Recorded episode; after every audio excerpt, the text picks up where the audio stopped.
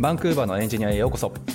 バンクーバーのエンジニアは日本時間で毎週火曜日に更新している北米圏のテック業界やライフスタイルなどについてお届けする番組です。実況をお届けするのは私たち2人。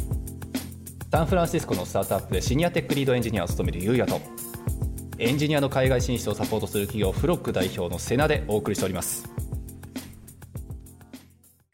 今日ははい。なんと30回目です。マジ？素晴らしい。がとうございます。いやー、やりましたね。やりましたね。けいやさ、この間もさ、あの、浩、平さんにまた例によってだべってたらさ、はいはい。あの、よく続きますねって、めっちゃ褒められたんですよ。褒めてもらったか知らないけど。はいはいはい。いやー、やっぱね、あの、継続は力なりっすよ、先輩。そうですね、もう意地ですよね、ここまで来たら。いいです、ここまで来たとら。そう。とにかうんくネタなんかないかもしれんけど、やるっていう。にかくもう1年間やり通すっていうのだけを、まずは目標にしたいですね。間違いないです、間違いないです。もうね、とりあえず、まあ、続けていれば絶対なんか形になりますからね、こういうのは。そうですね。はい。なんかいろんなつながりもできましたし、それこいや、間違い間違いない。ベルリンの郵政さんとか、ね、本当に。もうこれをベースにしていろんなつながりができてって、それがさらなるつながりを生んで、みんなのこう海外就職や海外進出やらね、なんか情報キャッチアップやらに貢献できればな、嬉しいですね。そうですね、少しでもね、そこの距離が近くなるといいですね。まあ、というわけで、今日はじゃあ何の話をしますか？今日はあのその30回目のスペシャル企画として、お瀬名さんを知ろうとういう企画ですつまんねまあ、世良さんはね、え。つまんねえ。いやいや、全然つまんなかった。つまんないって思ってる人あんまりいないと思いますよ。いや、絶対いるよ。俺のことなんてもう知らなくていいよ、正直。違うんですよ。これ、え？これなんでこれやろうって思ったかというと、あの前回あの来ていただいたゆうせいさんに、はあの、というか、瀬名さんって何者なんですか？みたいな話をされて、あえあれー、確かに何者なんだろうこのポッドキャストで瀬名さんの紹介してなかったな、みたいな思って。そう？そんなこと言ったら、俺大島さんの紹介もそんなできてないと思うけど。いやでも僕はなんかね、わかりやすいじゃないですか。東京でエンジニアやってて、まあこっち、はいはいはいアメリカに渡るためにこっち来たみたいな、そういう話を結構何回かしたと思うんで、まあ確かにね。なんか割と僕のことは分かってると思うんですけど、そういえば瀬名さんの話してなかったなっていうのは盲点だったんですよね。え、俺も相当シンプルですけどね、でも。いや、違うんですよ。違わないよ。謎が多いじゃないですか、マジいやいで。やいや、何の謎もない。こんだけブログとかも使ってアウトプットめちゃめちゃしてるのに。いや、それも実は知らないんですよ。あの、今の世代の人たちって、ああ、なるほど、ね。さんがもとも、そもそもブロガーだったっていうことも知らないんですよね。いや、本当たまに最近はもう、もうさすがにやっぱり過去の話かって最近思ってるもん。なので、ね、ちょっと僕、質問のリストをちょっと書いてきたので、えー、なんかやだな。大丈夫かな、俺。その、はい、どうぞ。それをちょっと元にいろいろ聞いていこうかなと思います。OK、OK です。いいですか？なんかは NG いなこととかありますか、NG なこと？いや、特にないと思うけどなんか、ないです体重？体重？軽すぎるからでしょ。うんちょっとうるさいわ。可愛いっすね。なんか女子高生みたいそんなもんじゃないかな。ウエストアート？な。なんでその、細さに関してなんですかはい、そんなもんです。わかりました。じゃあ、まず、最初の質問。はい、出身はどこですか？熊本です。熊本のどちらですか？は？言っても分かんなくない？発見のみいや、じゃあ、熊本もなんかその、シティの部分と、多分、あーあー、そういうことね。はいまあでも、それでだったら、ある程度街中の方ですね。あ、そうなんですね。うん。だから実家は阿蘇ですね、今。なるほど、なるほど。それで、熊本って、やっぱりあの九州だと、福岡が大都市じゃないですか。そうですね。福岡に、福岡というか、博多っていうんですか？まあまあ、福岡も博多も同じじゃないですか。まあ、場所の地名の名前ですよね。なるほど。そこにやっぱこう、高校生とか大学生とかになると、みんな遊びに行くんですかね？そうですね。なるほど。この話重要ある。大丈夫いや、わかんない。いや、カットするけどね。いやいや、カットするんかい。おい、こら。最初の質問なくなるかもしれないけど。うん間違いない。うんでもね、言ってたよ。やっぱり福岡でさ、昔スペースワールドっていうとこがあって、うん。今ないんだろうな。確かなくなったんだよな、あれ。うん。そう、あったんですよ。なんか地元みんな行ってる、あの、いうテーマパークがあって、あー、なるほど、なるほど。スペースワールド。わあ、懐かしいな。やば。そう、福岡県北九州市にあったんですよ。そこにはみんな行くのが定番なんだ。まあ定番でしたね。そう、まあ本当に俺らのこう、なんか高校生とかになった時にみんなでちょっと頑張ってバイトして、うん。そう、でちょっと羽伸ばして遠出をするんですよ。なるほど。一回バカだったからチャリンコできましたけど、すごっ。それはあの、ガチのチャリじゃなくて普通のチャリですか？ママチャリでした。もうママチャリ悪かったですけどね、完全にい。や何回もパンクしそう、普通に。な、な、ていうか、なん、な結局何キロ、な何時間かかったかもう覚えてないですもん。ヘトフトで、うん結局テーマパーク入らずに帰りましたもん。いや、いいですね。なんか青春ですね、それ。まああれ一応僕にもそういう選手があったんです。えそれで、その後は東京でエンジニアをされてたと。いや、東京出た時は一応ね、肩書きとしてはウェブディレクターだったんですよ。なるほど。そう、まあ、ウェブっていう名前ももうつけない方がいいのかな。まあ、ディレクターですね。はい。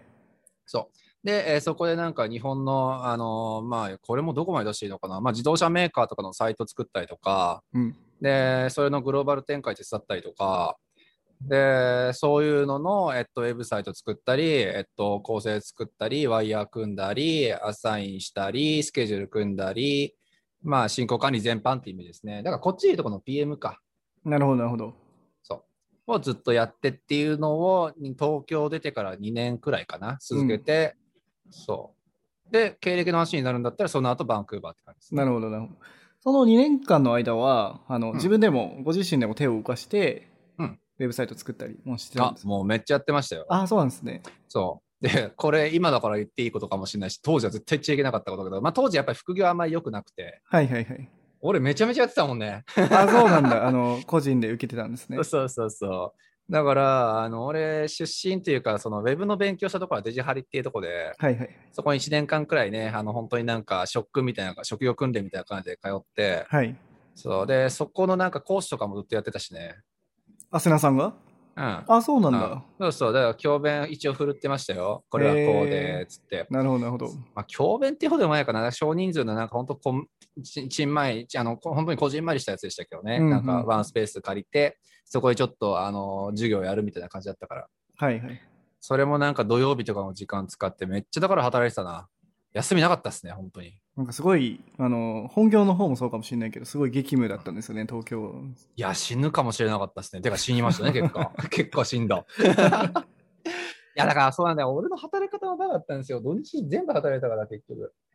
まあそうっすよね。で、まあ東京最初行くとね、まあいろいろ、なんていうんだろう、ちょっと頑張ろうかな、みたいな。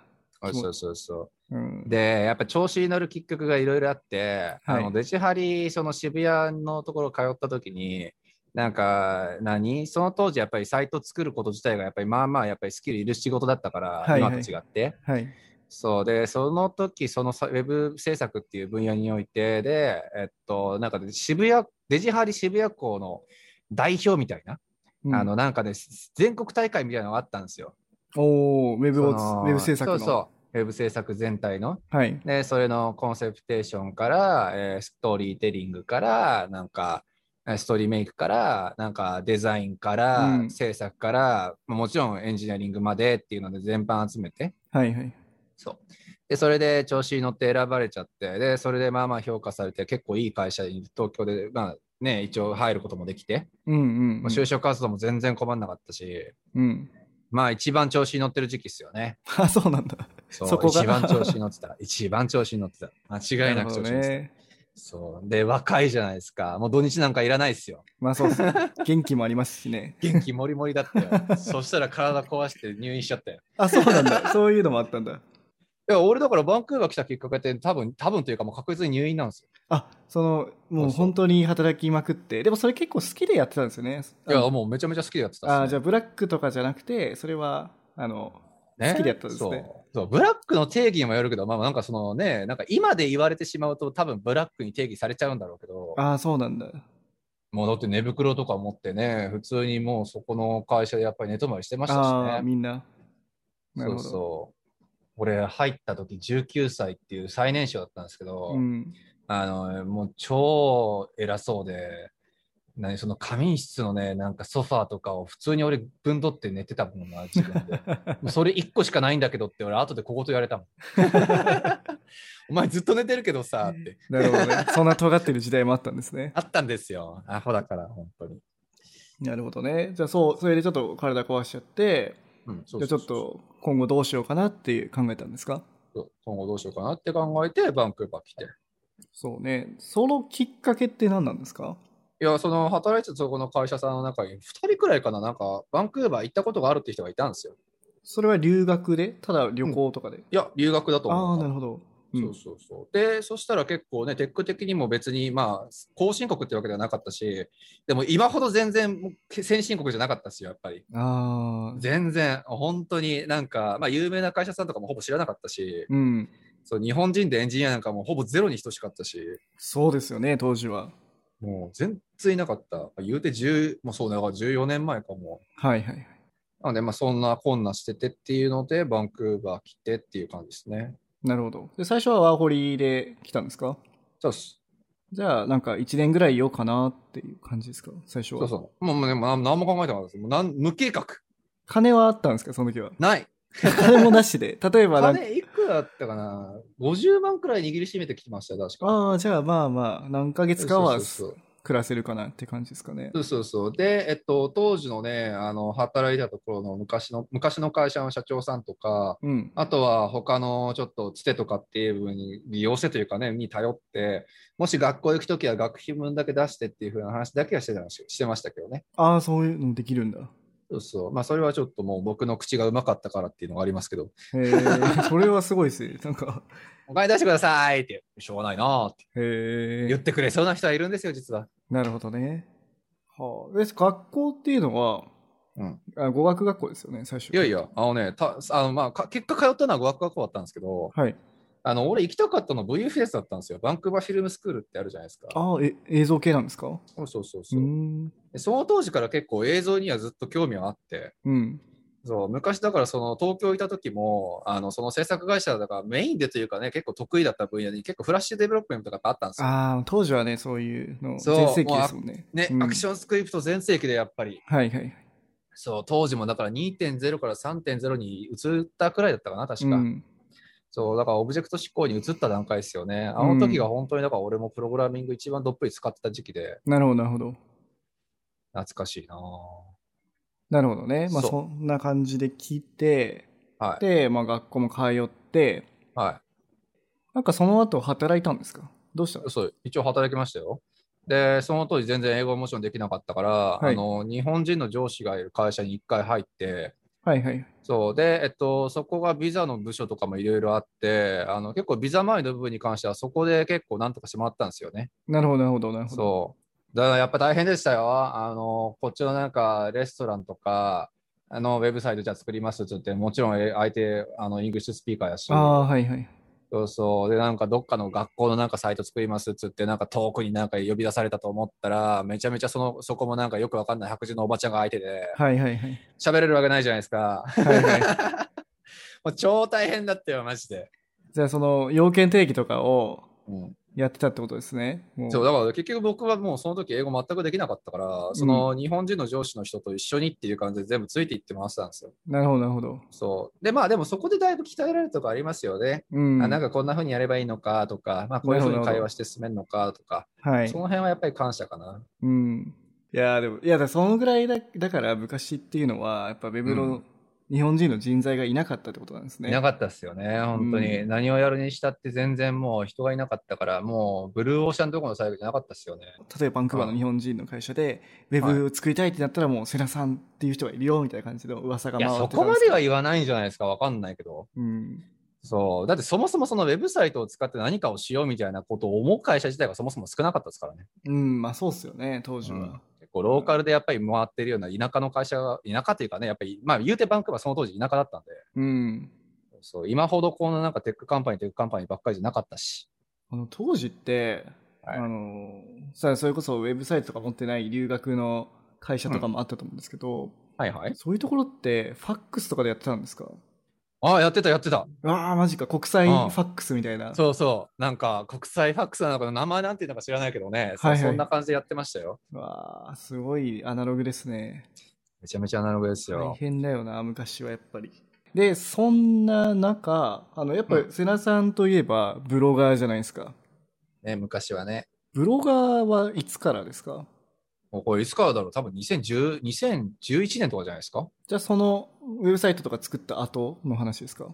そうそうそうそう。もう完全にその後ですよね。もうだからブログ始めた頃はもはやフリーランスでずっとやってましたね。なるほど。じゃあもうビザもなんとかなってるし、うん。そうそうそうまあ自分の好きなことやろうかなみたいな感じで、そうそうそうそう。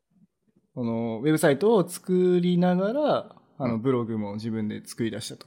あそうですね。だからフリーランスで案件も回しつつ、で、その時にはもはやバンクーバーの会社さんとかも結構いろんなとこつてがあのできてたんで、うんうん。そうそう。で、これもある程度できてたし、サイト制作とかのももう困らなくなってたしっていうところで、ちょっとあのいろんな事情があって、あのもうちょっと稼がなくっちゃなってなったんですよ。うん。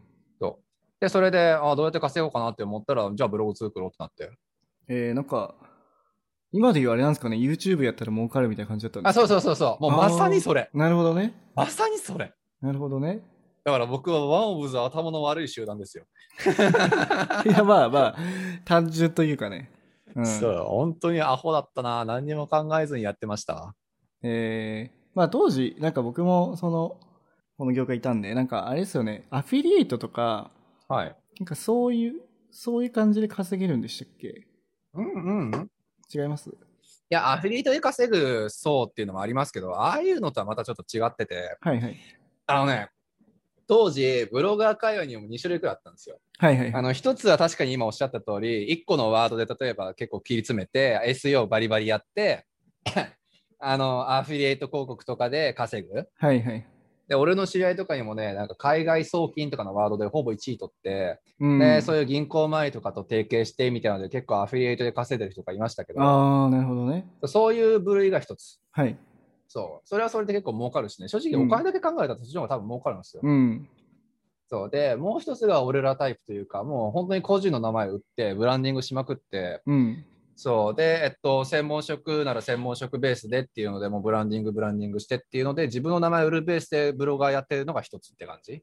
じゃあ後者の場合は、本当に広告主を探してるってことなんですか、そう。後者の場合は正直、あの、準広告くらいしか多分あんま見れなくて。準広告ね。なるほど。そう。だから、あの、企業さんから、あんたのどこのブログにちょっと広告出したいんだっていうふうに出てきて、あ、じゃあ、ここの枠がいくらで、このくらいの掲載期間になったらこのくらいで、はいはい。で、えっと、3ヶ月申し込んでいただいたら、このくらいお安くしますよっていうのも最初から作っといて、だから先輩ブロガーに全部それ教えてもらってよ、テンプレもあ、そうなんだ。送ってもらって。へえ。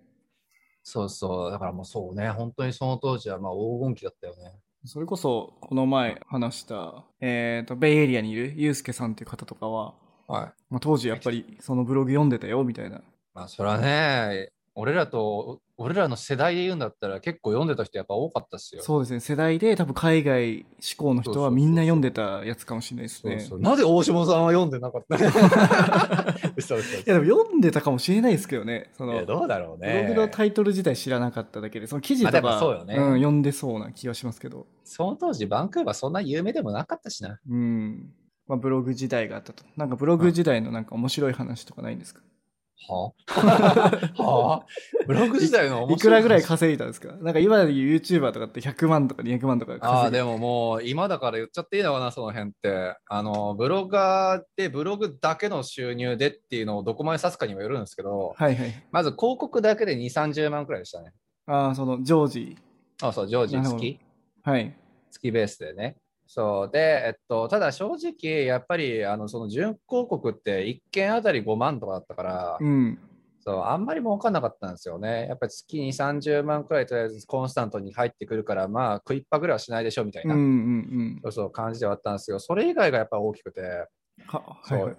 やっぱりこう案件紹介だったりとか、ああ、はいはいはい。そうそうそう、あの、やっぱりその時もフリーランスでやっぱり仕事してたから、実際じゃあこの部分で紹介してるこの技術使ってこれで作ってみてみたいなやつやつとかそういうのですよね。で、結構その時はなんか CSS ベースでのなんか紹介だったりとか、知識情報紹介とか、はいはい。あとはまあ JS 周りの部分に関しても UI に結構特化したものが多かったので、はいはいはい。そう、そっちがベースでプロジェクトに参加とかっていうのが結構多かったですね。だから結構そっちがやっぱり儲けのメインではあって、おいくら稼いでたかっていうのも本当にめちゃめちゃ調子いい時は月200万か300万か言ってましたし、ブログだけで？ブログだけ、まあそのブログから入ってきた案件だけでって話ですね。ああ、そういうことですね。そうそう。だから全然、もうあれが営業ツールになってくれたし、もう月に30万くらいであれば、とりあえず広告もずっとコンスタントに入ってくれたし、ああ、こんな楽な仕事ないわってなってた。それ第二の調子乗り機じゃないですか。そう大の調子の力っすよね。あ、やべえ、俺もうブログやってもうまくいしいくし、海外行ってもある程度うまく立ち回るし、もう天才じゃんって。最低。すごい。でもそうですよね。やっぱその、やっぱそのブロブルーオーシャンだったってところがいや、そう、それが一番でかいですね。誰もいなかったもん。ダブルでありますよまずバンクーバーに誰もエンジニアがいなかったっていうのと、うん、そうそうそう。あとブログも当時海外の、海外、海外就職してるブロガーの人がいなかったってことですよね。いなかった。うんなんかそれで、だから俺の周りで大成功した女性の方が一人、そのウェブクリエイターボックスっていう女性の方がはいはい、マナさんって人がいて、はいはいはい。まあ彼女のブログがだからその時は多分一番だったんじゃない？その海外ブいや、ログ。僕見たことありますもん、あのブログ。あ、本当？そう、はいで、僕はだからそれで言うんだったら2番センチなんですよ。うーん。そう。あの人のブログは確かに俺もずっと見てて、はいはい。あ、なんか、あ、こういう分ジャンルがあるんだってなったよね。ああ、なるほど、なるほど。そうそう。だからた、そうか、だから言われてみればあれなんだよな。あの人、だからそのバンクーバーでっていう感じだったのか、あんまりその強く出してはいなかったけど、僕は逆にバンクーバーっていうのはめちゃめちゃ強く出して。ああ、そうかそうか。あの方、だからどちらかというと CSS とか、そうそうそうそうそっち系でね。すよね。そう。もう全般そっちやって、うんだから結構そのブロガーとしては順当なキャリア積んだ方ですよ。うーん。まあ、みたいなのがあってっていうのでブログずっとやって案件も回り出して結構面白いなんかプロジェクトとかにもガンガン入れるようになったしその時が本当に調子乗り期でしたね。なるほどね。でもまあ、やり方としてうまいですよね。ももしね、今、フリーランスとかではいエンジニアをやってる方って、うんまあ、やっぱり自分をブランディングしないといけないじゃないですか。で、そうなんですかねやっぱ。今だと LinkedIn にあの履歴書載せるぐらいしかないけど、うんあとはウェブサイト作るぐらいしかないんですけど、うんうん、だから今で言うとそのブログの代わりが多分 YouTube とかで、ね。うん、なんか YouTube とかで自分をブランディングして、その案件取ってくるとかっていうのはめちゃくちゃありそう。まあ確かにね、うん今だったら本当それが YouTube なんだろうな。結構やってる人多いですもんね、やっぱ今も。あ、多いと思いますね。うん。うん、なんかね、しかも外部の人って、その人がはい。レベル高いかどうかじゃなくて、有名かどうかでお金を決めそうな気がしてて。まあね、うん。まあその人に案件を頼んでるっていう、こうなんか付加価値みたいなのがあるんだろそうなあると思いますし、まあ、確かにその人自体がコンテンツ力あったら頼みたいと思いますしね。まあそうなんですよね。うん。で、コンテンツ力ある人って結結果的に人脈も広いから、うん。そうそう、作れないものが結局ないんですよね、その人脈を使ってしまうと。はい。まあ、そんなこんなで、ブログ、はい。ブログが調子いい中になぜフロッグっていうのをやろうと思ったんですか？なんかこんな社内プレゼンでなんか話をするような話するの俺。いや、もっとフランクな感じでいいです。フランクな感じ。まあでも、なんか流れは単純ですけどね、結局なんか俺のそのバンクーバーっていう名前がついたブログだったから、うん。あの私もバンクーバー行きたいんですみたいな人たちが結構やっぱ増えて、あで、それで、あのとりあえず最初相談無料に乗ってて、あ。ああ、そういうことなんですね。そう、もう暇だったし、暇だったしというか、ある程度なんかもう余裕もできてきたから、うん。別にじゃあ誰かの相談乗るくらいいっかって思って、最初無料相談ずっと乗ってて、はいはいはい。そしたらもう数が尋常じゃないくらい増えてきて、へえ。そう。っていうのと、まあちょっとね、いろいろ事件もあって、うん。あの僕はその当時、こっちの会社の一つ一つの会、一つのというか、まあ、ワンプロジェクトでちょっと一緒になってたインド人のおっさんがいたんですけど、はい。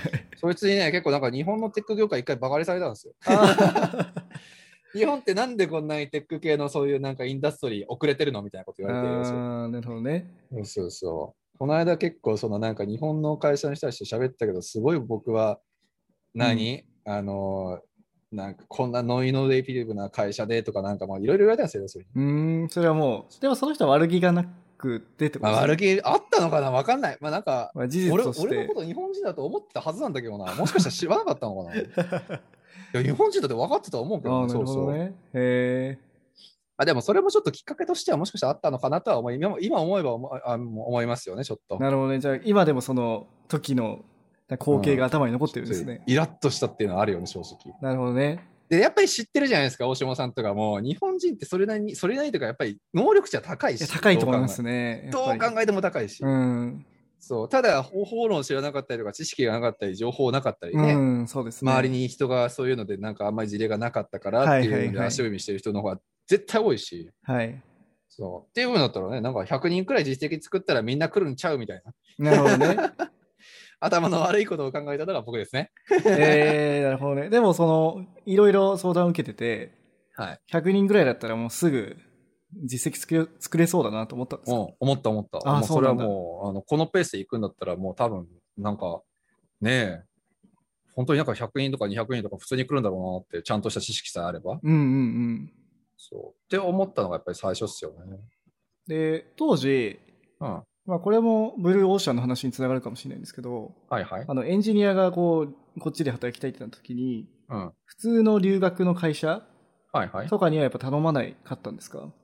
いや、なんか両方あったと思いますよ。正直、俺もそうだったけど、あのね、留学のそのエージェントっていうのを使わないことに対するブランドがあったんですよ、当時。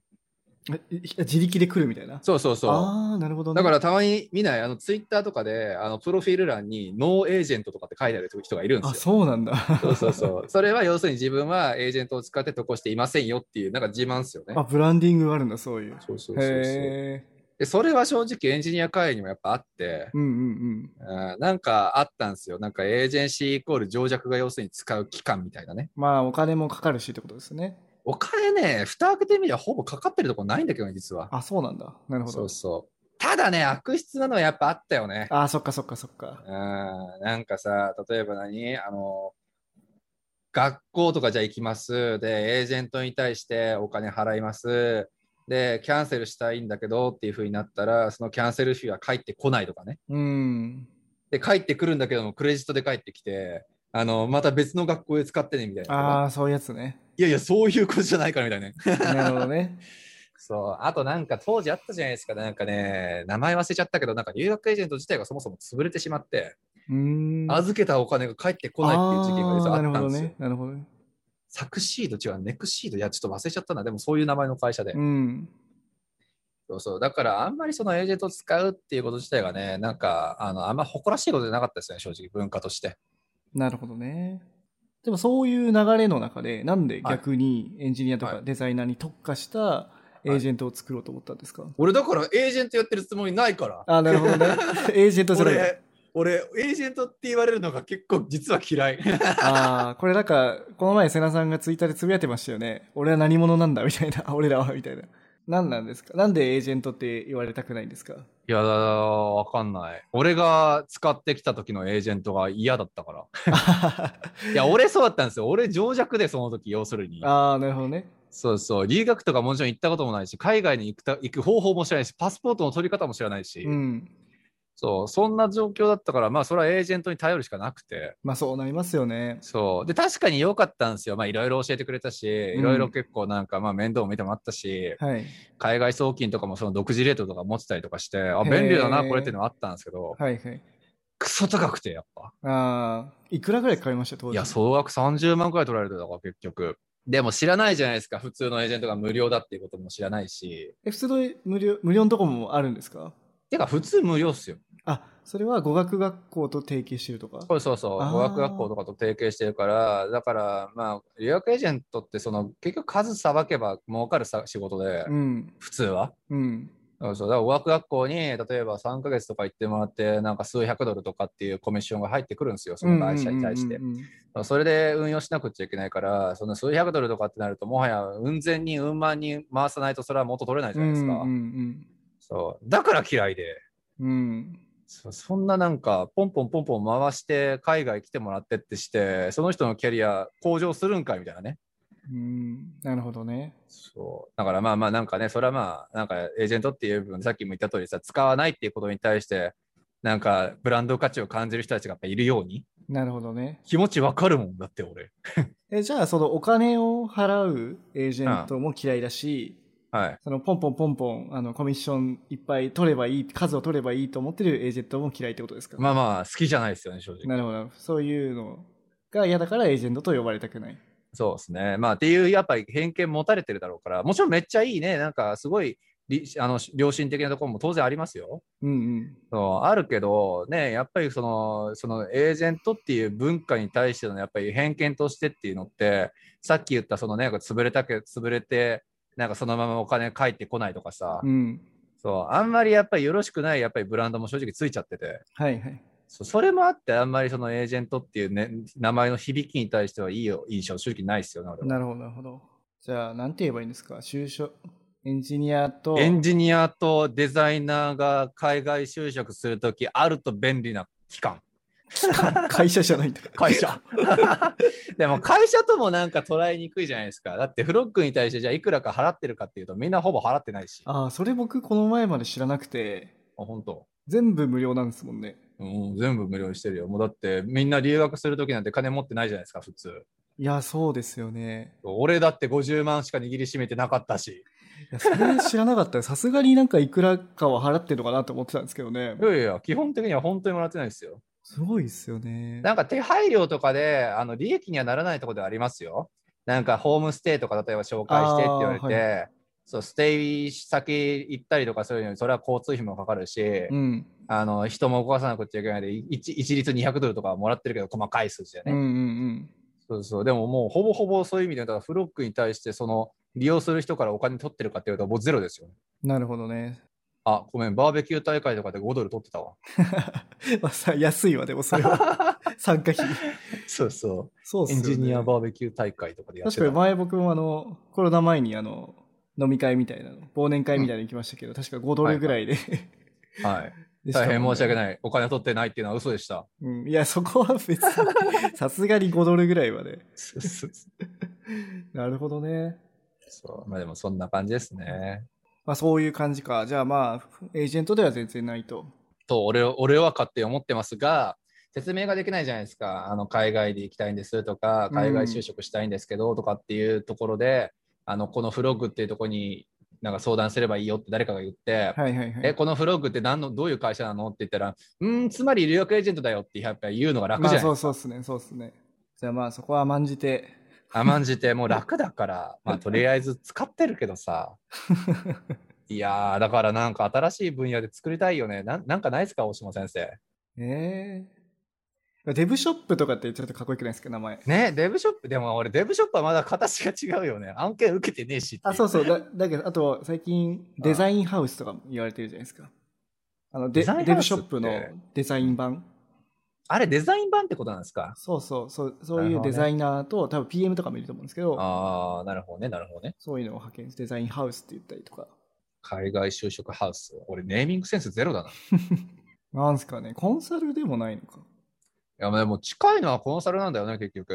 だから、大島さんみたいになんかアメリカのっていうなったら PO を提案するし、うあのね、浩平さんみたいに日本で結構ちゃんとした会社で働いてます。でもビザがみたいな話になると、まあ、学校の手段を取れることもあるし、あのいや、とりあえず金ないんです。でもこれだけスキルもあるし、英語力もあるんですって言ったら、まあ、じゃあとりあえず来たらっていうことももちろんあるし、うん。そうそう。なかなかコンサルが一番近いんだけどな、結局。なるほどね。だってあれですよね、世良さんの仕事の8割、9割はもうほとんどそういう相談、無料相談とか受けてるってことですよね。だったっすね。もう今最近でももう全然俺やってないですよ。あ、そうなんだ。他の方にうん異常してそうそうう。そう。あのーね、ご存知の方も多いと思いますが、ヒデトさんっていうね、はいはいはい。あのーもともとフログ使ってこっち来て、で、はい未経験からこっちで現地就職できたっていう元エンジニアの方で、はい。元なのかな？今もなのかな？うん。そうそう。で、あの、彼がまあ結構今本当にね、すごい頑張ってくれてるんで、うん。そう、俺本当に最近何もやってない。いや、ちゃんとやってるよ。そう、なんか本当になんか PO ベースの人とか、ね、うんこの間言った、あの、なんか日本でこういうソフトウェア作ってて、それをこっちで売りに来ましたとかさ、うんうんうんうんそう、そういう人とか、ちょっと特殊ケースの場合の人とか、あと明らかにキャリア的にかなりレベル高い人とかが、うん。うん。そう、さっき言った、あの、ね、えっと、バイオス作ってる人とかさ、はいはいはい。そう、そういう人とかは俺がてあの担当することが多いですけど、うん。そう、でもほとんどは今、ヒデトさんがやってくれてるからね、もうありがたい限りですよ。まあでもすごいですよね。最初は一人でやってて、まあ従業員も雇えるぐらいにお一応大きくはなったってことですよね。そうですね。なんか何やったってわけでもないけどな。すごいな、セラさん。めっちゃ全部成功してるじゃないですか。ね失敗の仕方を教えてくれ。やばい。あの、バキでそういうのがあるんです。あ、そうなんだ。はい。すいません。あの、調調子乗りました。敗北を知りたいっていうのはあ敗北を知りたいね。なるほどね。でも、別に成功もしなければ失敗もしないだけだと思うから、何も考えてないだけだからな、俺で。もリスクはやっぱ取ってますよね、ずっと。何のリスクがあるの俺、いつももう、別にリスクなくない？ないんだ。でも、だって日本の会社辞めて海外行くのも、やっぱそこで、なんて言うんだろう。リスクじゃないいやですか。だって別にその当時もウェブサイト作れたから、帰ってきても普通に仕事見つかるじゃないですか。なるほどね。じゃあ絶、対に見つかるから。じゃあブロガーやるのもやっぱりリスクじゃないですか。お金いやいやいやや。いや、ブログなんていくらで作れると思ってんの、今。ご500円くらいで作れるよ。リスクって何？じゃあ、そのフロック作ったのも人が来ないかもしれないじゃないですか。いや、来なきゃ潰すよ 何をもってリスクだって言ってんのって、でもやっぱ、ね、それそうじゃないですか。やっぱそのベースにやっぱエンジニアリング力があるから、まあ、そのね、最悪く、なんか死ぬことはないというか。まあ、間違いなく絶対に死ぬことないしね。そうっていうのはありまますよね。僕らじゃエンジニアやっぱその手に職があるんで。まあそうっすね。てか元、うんなんか業界入ったタイミングが元し元にね、なんか専門職としてのなんかスキルというか知識というか情報というかそういうのがあるんだったら、どこに行ったってだって食いっぱぐれないじゃんっていうね。まあそうですよね。確かに。うん。まあなんか仕事を選ばなければ、あの、ね仕事なんていっぱいありますしね、正直。そううん。本当にもうこの間もこの話したのなんかこっちで会社作りたいんですっつって、うんでもリスクがみたいな話出して何がリスクなんて言ったらこう盛り出してよく分かってないのよやっぱその人なるほどね。まあリスクっていうのは多分知らないことをリスクって感じてる人は多分いるんでしょうねうん。怖いとか、恐怖とかなんですかね。謎だわはい。そんなな、そんな、まあ一応ね、はい。いろいろ成功してきた瀬名さん。成功はしてません。まだ成功の途中です。頑張ります。旗から見たらね、そういう、なんですかね、せ小さい成功というか、まあ、あまあそうですね。着着実に成功してきていて、まあ確かにね、なんか、だから俺、ごめんねってやっぱ言いたくなるよね。なんかさ、会社とかや ちゃんと経営してる人の中でさ、ちゃんとっていうか、まあ俺もちゃんとやってるつもりだよ。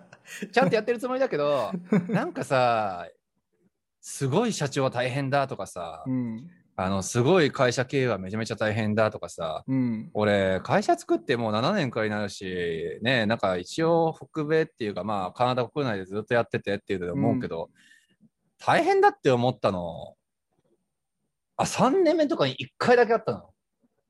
あでも、そんくらいですよ。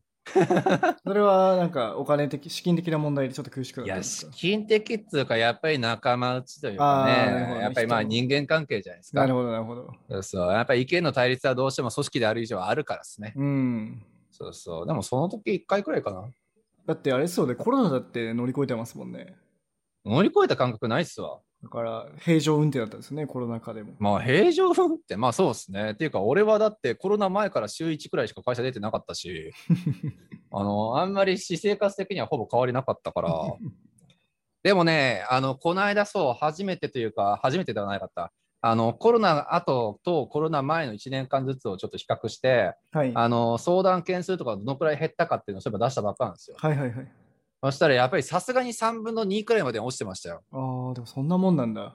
そう。相談の件数自体はね。うん。渡航者自体に関してはほぼあんま変わんなくて。だってね、それこそワーホリ業界やばいじゃないですか。ね。だってワーホリそもそもなくなったしね。まあ、なくなったから、ジョブオファー必要になったしね。ジョブオファーあるワーホリなんてほぼ不可能に近いですもんね。ね、うんどういう状況っていう感じだし。うん。まあだからね、確かにもうおっしゃる通り、本当にワーホリで渡航みたいなあれがもうほぼ終わっちゃってますからね。そう。それで、うん。そんな成功してきてる、ね、はいさんさのあ今後ちょっと伺いたいなと思って。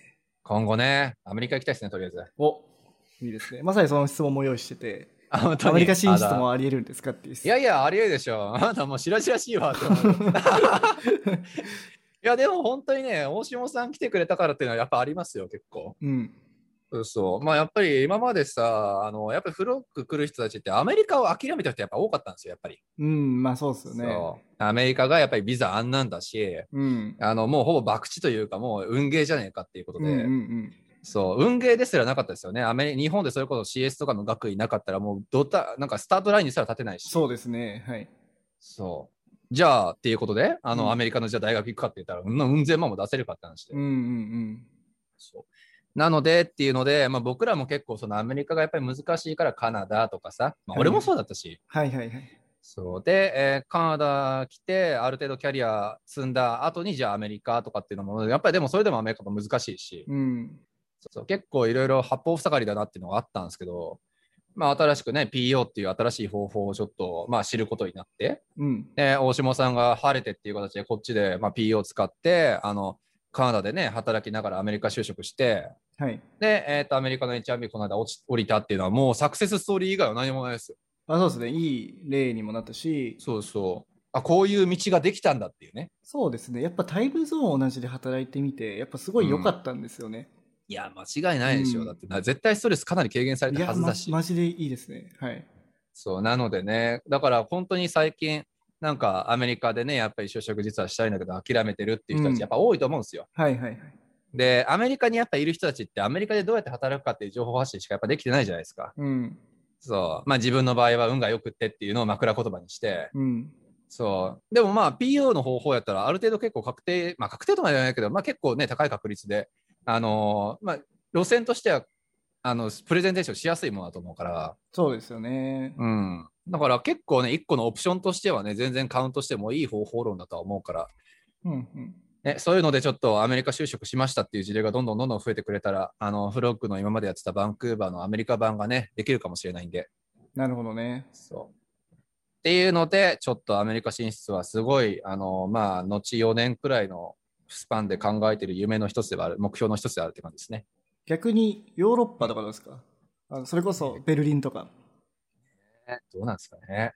あのビザがやっぱ取りやすそうだなと思って。いや、そうなんですよね。間違いない。あとヨーロッパが人気じゃないですか、そもそも。もう、うん。本当にそれ。いやーいや、めちゃめちゃ俺実はそう行きたかったんですよ。で、嫁さんともやっぱりヨーロッパずっと行きたいよねって話してて、うん。住みたいってことですか？そう、住みたい。純粋に住んでみたい。はいはい。そうし、やっぱりそうですね、あのテック系の業界の目線で見たとしても結構面白い会社がやっぱ多いから、まあそうですね。はい。うん。なので、まあヨーロッパはすごく俺も行ってみたいなっていうのはあったんですけど、どう？それでもね、やっぱりね、まずは英語圏からかなっていう感じがやっぱり強いですよね。まあそうですよね。難しいのでもそうね、考えないわけではもちろんないんですけどね。候補入れるべきなのかな？むしろ入れるべきですか？なんか住みたいけど、やっぱその英語圏がいいみたいなところの、なんか どっちを取るかみたいな。いや、そうなんですよね。うんで、なんかさ、やっぱ、例えば英語圏、仮にアメリカとかはい。で、なんかそれなりの会社でそれこそリファレンス作れたとしたら、まあその後ヨーロッパって多分行けるじゃないですか。行ける可能性は高いとそう思うんですよ。ですね。はい。そうそう。まあでも逆もしかりってしかりなんだね。ヨーロッパ圏内でちゃんとしたテック企業で働いたら、それはアメリカも行けるやろうし、まあ可能性はあるだろうし。まあそうですね。アメリカにもいっぱいヨーロッパの人はいますよね。そうそうまあだからまあそうね、候補としては上がるけど、やっぱ言うて言語的な部分で言ったらね、あのどうしてもあのドイツだったらやっぱりドイツ語がメインだとはもちろん思うから、まあそれこそ会社とか作ると、やっぱドイツ語ができる人とかいないといけないんですよね、多分。そうですね。で、この間やっぱりね、ゆうせいさんの話とかもいろいろお伺いしてっていうので、改めてやっぱ生活っていう面で見るんだったら、ドイツ語の必要性はちょっとあるのかなってやっぱ思っちゃったから、うんうん、確かに確かに。そう、なんかそうなのね、住むっていうベースやとどうなんだろうっていうふうにやっぱ思ったのと、ただまあキャリアとして見るんだったら全然ありな候補だから、まあそうね、アメリカの後とかで考えたらもうぶっちゃけありかもしれないですね、ヨーロッパは。じゃあ、これからはじゃあアメリカにちょっとうんもうちょっと視野に入れていきたいなと。ただまあ言うてね、そのカナダも含めてっていう分、カナダってやっぱりそういう意味でも、その最初の何、海外就職とかの登竜門としては相当いい環境だと思うんですよ、やっぱ。そうですね。はい。そう、ビザ的にも、うんあの言語的にも、環境的にも、治安的にも。うん。そう、だからまあそういう意味で、だからまあバンクーバーは最近家賃がな、そうでもないっていうのがあるけど、トロントとかってどうなんですか、家賃とか。いや、いいと思いますよ。あや家賃はまあバンクーバーとそんなに似たり寄ったりしああ、なるほど。うん、ちょっとマシかなっていう気がするけど、はいはい。ただトロントは正直ビザ的なベースでバンクーバーと比べてしまうとちょっとやっぱハンデがでかいです。あ、そうなんだ。うん、PNP の制度的にもかなりトロントの方がけ制約厳しいしね。あ、そうなんですね。そう。だから最初のスタートラインとしてっていう分で見るんだったら正直バンクーバーの方がやっぱまだ上で、うん。そう。まあビザ的な意味でね。うん面白い会社とかはね、純粋に人口が多いからやっぱりトロントの方が多いですけどね、正直。はいはい。なのでまあ、あの、トロントもトロントで今全然サポートしてる人もいますし、はいはい。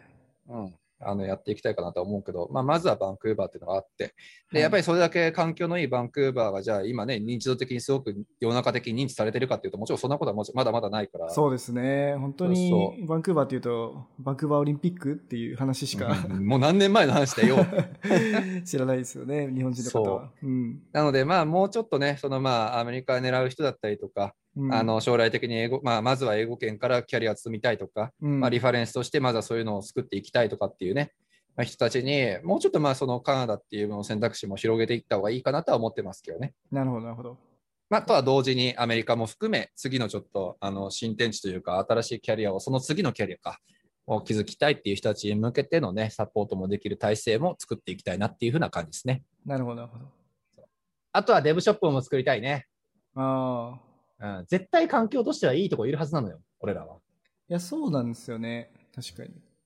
絶対にそうなのよ。だからそう、デブショップもね、何かちょっと構想というか、まあ、クライアントをどうやって引っ張ってくるかが一番やっぱりでかいんだけど、まあそうですねうん。それこそ、あの、アルゼンチンの僕が使ってるそうそうデブショップは、そのビザとか全部、給与のペイロールとかも全部、なんかそういうのを、保険とかも全部そこが面倒見るんですよ。いや、うちも全然見れるし。そうそうそう。だから同じことができるんですよ。ね、うん。そうなのよ。だから絶対それはやりたいんだけど、誰かデブショップのビジネスモデルをマネージしたことがある人募集します。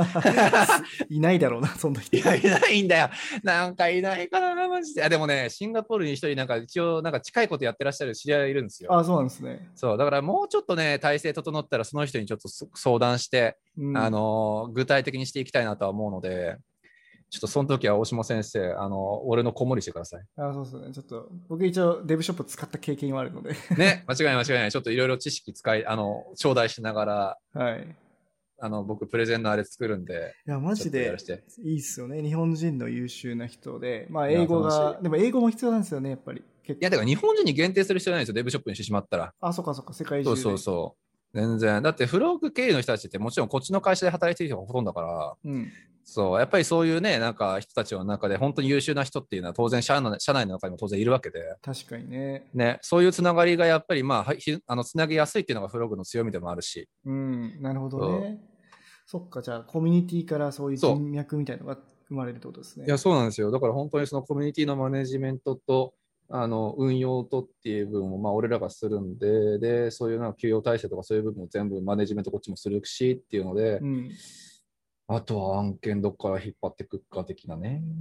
まあまあそんな感じでちょっといろいろ構想は練ってるので。じゃあ、ちょっと最後の質問なんですけど、はい。セナって本名なんですか？買います。これでみんな多分セナを本名だと思ってる人多いと思うんでねすよ。、めっちゃ多いと思うわ。そう、ギリギリなんですよね。ギリギリ日本人でもいるかなっていう名前ですよね。いなくない？俺聞いたことないんだけど、本当に。いるかな？まあ、女性とかだとセイナさんとか、セイナさんとか。はうんあ、なんか若干、若干、若干そのドキュネーム入ってない？それ。大丈夫？うん、ドキュンなのかな？わかんないっすごめん。そういうこと言ったら怒られるからやめよ でもいるじゃん。それこそ、だってね、セナさんはいの由来はあれですよね。う。アイルトンしたんです。アイルトン・セナですよね。アイルトン・セナが好きだった方の息子とかは、本当にセナっていう名前かもしれないですし。つけるのかな？まあ、いるかもしれないですね。でも、それはさすがにだって、日本人ではいなくない？うん。まあでもそうですね。はい。あのそうですね。僕もレースがずっと大好きで、バイクずっと乗ってレースやってたんで、あの、アイルトン・セナを神だと思ってるんで、うん。だからアそれはスナです。そうですね。多分、日本人の名前の呼び方がちょっと難しい方とかは結構、あの、うん英語名を自分でつけたりしてる人多いですよね。ねえ、でもセナって英語名じゃないんだよね、あれ。フランス？ブラジル？ブラジルなんだ。じゃあ、うんスペインじゃないか。ポルトガル系ってこと？そうそうそう。前なんかね、だから俺、それ知った時実はショックだったんですよ。あの何にも知らなくて、セナってきっとアメリカ人だと思ってた。しかも名字ですよね。アイルトン・セナだから。そうそうそうどういう意味なんだろう。そうなんですよね。アイルトン・セナ・ダ・シルバだよ。うん。あ、じゃあフルネームはルネームなんだ。かな多分。どういう意味なんですか？セナって。わかんない。嘘でしょ？知らないことない知らないよ、そんな知るわけないじゃないですか。アイルトン・セナはアイルトン・セナです。いや、イケメンだったね、本当にね、アイルトン・セナね。僕全然、あの、その業界わかんないんで、まあ、そりゃそうでしょ。てか、知ってる人の方が多分少ないんで、ここは飛ばしていいです。なんか死んだことしかわかんないです。ああ、もう悲しいわ、本当に。じあれ、レース中枢でしかも確か。そうそうそう。それしか知らない。ねね、あの今日ぜひ覚えていってほしいですね。アイルトン・セナと加藤大二郎という2人の偉大なレーサーがお亡くなりになっているんですが、えその同じ時に？いや、同じ時では全然ああ、ないはい。です。そう僕はこの2人のレーサーが本当に人生の先輩ですね。いやー、怖いっすね。人生の死ですね。えーちょっとその辺も今度じゃあ、アイルトン・セナ会をやる絶対興味ないでしょ？ボーナストラックで。絶対興味ないでしょ？やサめよブスクリプション特典でう。いやりましょう。やいやいや、絶対ちょっと、もうちょっとこう、なんかみんなのためになる話をした方が僕はいいと思いますけど。はいはいで今日はね、瀬名さんの、あの、瀬名さんについて知ろう会だったんですけど、はい。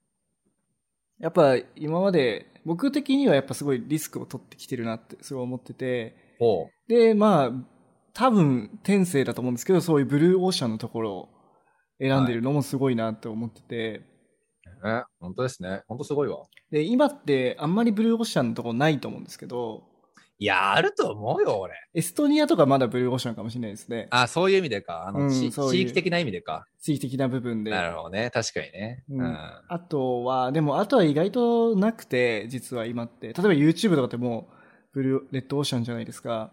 はいはいはでい。技術も、やっぱりうん、レッドオーシャンの部分多いですし、新しいサービス作ろうってなった時に、なんかを思いつくともう誰かがやってるみたいな時代になってて、はなんかプロダクトハントとか見てると、結構がっかりするんですよね。あ、これ僕前思いついたやつだ、みたいな。あるんだ、みたいな結構多いんですよね。い。え、でも、俺、それ一瞬たりとも気にしないタイプだけどね。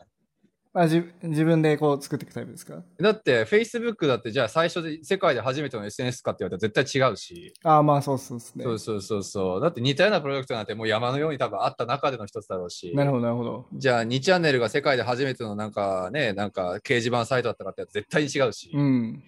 えなんか俺それ全く気にしたことなかったけどなるほどね。じゃあ、そういう、なんだろう、すでにあるものを見つけて、まあ、レッドオーシャンだとか。思わずに、そこを例えば、一つアイディアを加えたらいいものになるとか、はいはい。なんかブランディング次第ではすごいいいものになったりするってこと、ものが多いかもしれないってことですかね。じゃないですかね。俺唯一自分が才能あるなって思ってるのって、はいはいはい。あの、アホみたいなある情報の中から、うん。あ、これ絶対役に立つっていうのを探す能力だと俺思ってるんですよ。えー、何それちょっと聞きたい。え聞きたいレベルでもそんなないですけど、もう今言ったと言ったのが全てだけど、えー、じゃあ、なんか、そっか、じゃあ僕がそう思って、これはもう無理だとか諦めちゃうものを、白さんは、あ、ここ使えるじゃん、みたいな。